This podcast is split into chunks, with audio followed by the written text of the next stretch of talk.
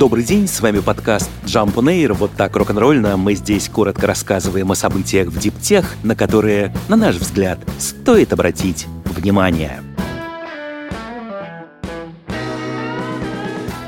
Технологические инвесторы сживаются с новой реальностью после того, как президент Байден подписал исполнительный указ, ограничивающий по соображениям национальной безопасности американские частные и венчурные инвестиции в китайский технологический сектор. Меры затрагивают, в частности, вложения в полупроводники и микроэлектронику, квантовые вычисления и искусственный интеллект. Документ, как ожидается, вступит в силу в будущем году. Китай, который в 2022 году и так уже зафиксировал падение инвестиций из Соединенных Штатов до восьмилетнего минимума, выразил в связи с указом серьезную обеспокоенность и оставил за собой право принять ответные меры. А что думает о запретах сам американский бизнес? Вот только один комментарий. Мы беседовали с нашими клиентами. Они говорили, да, мы действительно сокращаем на некоторое время присутствие в Китае. Это первый случай, когда правительство Соединенных Штатов вводит ограничения на движение американского капитала, на то, какие решения принимают американские инвесторы. Так что это новый новая эпоха.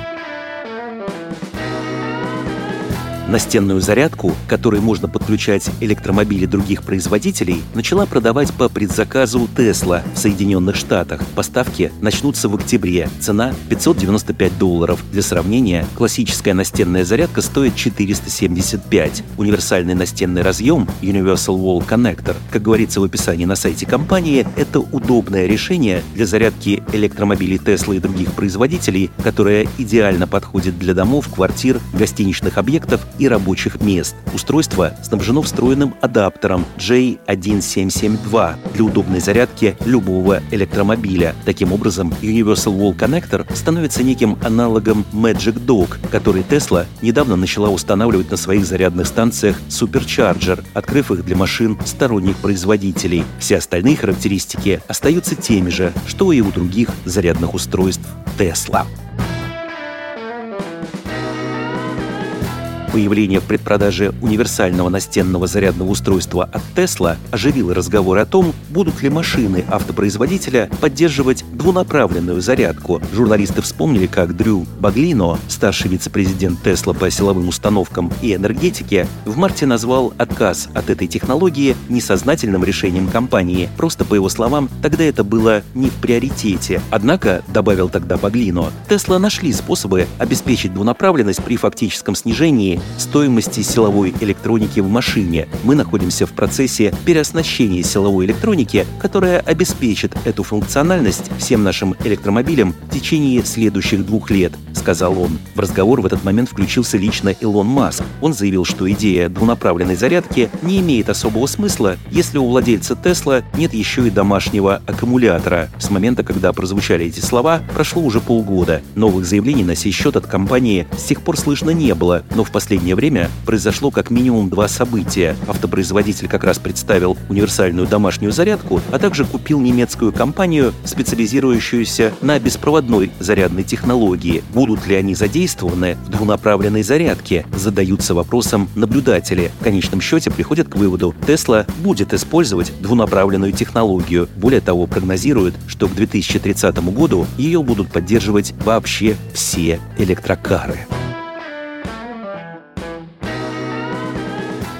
Чипировать свою продукцию в целях борьбы с подделками начали производители пармезана. Консорциум Пармиджана Реджана, который уже век борется с недобросовестными подражателями, перешел на новый уровень. Настоящий пармиджан Реджана – единственный сорт, который может называться пармезаном в Европе. Он должен производиться в небольшой части Северной Италии, в том числе в провинциях Парма и Реджо Эмилия. Благодаря официальному сертификату защищенного географического происхождения, этот сыр стоит дороже аналогов, Поэтому за данный сорт в Италии часто пытаются выдать похожие сыры, изготовленные в других регионах и, возможно, с искажением тысячелетней технологии. Для понимания проблемы, объем продаж настоящего пармезана в прошлом году достиг почти 3 миллиардов долларов, а рынок подделок составил 2 миллиарда. Чипы, позволяющие обозначить подлинный продукт, изготавливает американская компания P-Chip Corporation. Они размером с песчинку и встроены непосредственно в этикетку с QR-кодом на головке сыра, так что вряд ли кто-то проглотит эту защитную метку. Мы продолжаем борьбу, мы не сдадимся, заявляют истинные производители пармезана. Кстати, в прошлом году консорциум Пармиджана Риджана одержал крупную победу в Эквадоре, где пищевой гигант Крафт Хайнц пытался зарегистрировать товарный знак Крафт Пармезан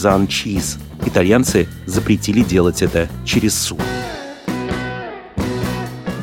Парусники возвращаются. Первый рейс из Китая в Бразилию отправилось судно под названием Pixis Ocean. Часть пути оно должно будет преодолеть благодаря силе ветра. Жесткие паруса высотой в 37 метров изготовлены из того же материала, что турбины ветряных электростанций. Ожидается, что технология, благодаря экономии топлива, поможет сократить вредные выбросы на 30%. Изготовили паруса в Китае, но спроектировала их британская компания Bar Technologies. Ее основатель Джон Купер выражает уверенность, что мы становимся свидетелями поворотного момента в морских перевозках. По его прогнозу, уже в 2025 году ветровую тягу будут заказывать для каждого второго нового судна. Установите 4 паруса, и это сэкономит 6 тонн топлива и уменьшит выбросы СО2 на 20 тонн в день. Цифра огромная, объясняет Купер. Пока, впрочем, во всем мире зафиксировано только 110 заказов на паруснике, а в некоторых случаях технология, к сожалению, вообще неприменима, поскольку может мешать разгрузке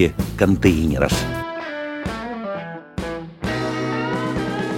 Вздремни стоя и восстанови разум и тело за короткое время. Японский стартап Giraffe Up предложил способ поспать в офисе с пользой. Компания создала вертикальную кабину, в которой, если верить создателям, можно всего за 20 минут отдохнуть и восстановить продуктивность. Если идея такого сна кажется вам сомнительной, то Giraffe Up припас для вас аргументы со ссылкой на ученых университета Хоккайдо и Тайваньского национального университета. По их данным, когда человек спит стоя, он находится во второй стадии сна, когда дышится легко, а за счет короткого времени отдыха он может быстро вернуться к работе со свежей головой. Свои кабины компания хвалит за эргономичный дизайн, экономящий пространство. Тело человека внутри поддерживается в четырех точках – голова, ягодицы, голени и ступни. Создатели уверяют, что фиксация в этих местах позволяет сохранить во сне расслабленную позу, вне зависимости от того, насколько вы устали. С вами был подкаст Jump on Air, короткое рок-н-ролльное о событиях в диптех, на которые, на наш взгляд, стоит обратить внимание. Подробнее эти и другие новости диптех читайте ежедневно в нашем телеграм-канале Jump Daily. До встречи!